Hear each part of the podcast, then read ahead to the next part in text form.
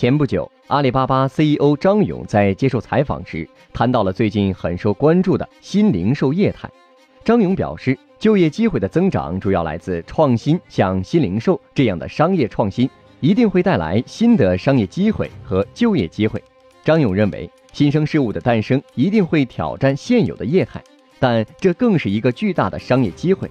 前提是我们如何认识这种挑战，并且从中激发创新。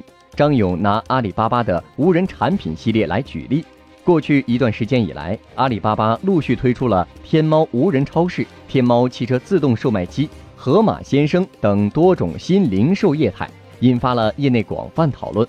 阿里巴巴的出发点不是把所有的东西变成无人，该有人服务的时候必须要有人。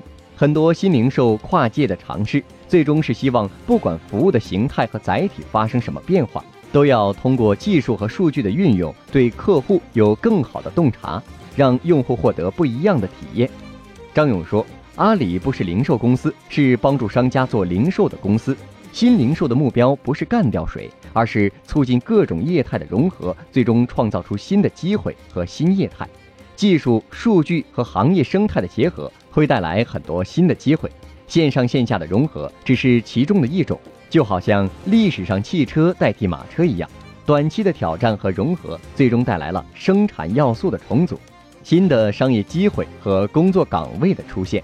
当然，整个过程也会对原来从业者熟悉的工作方式带来挑战。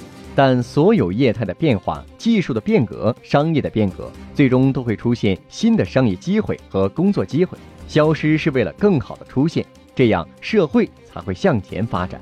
获取更多创业干货，请关注微信公众号“野马创社”。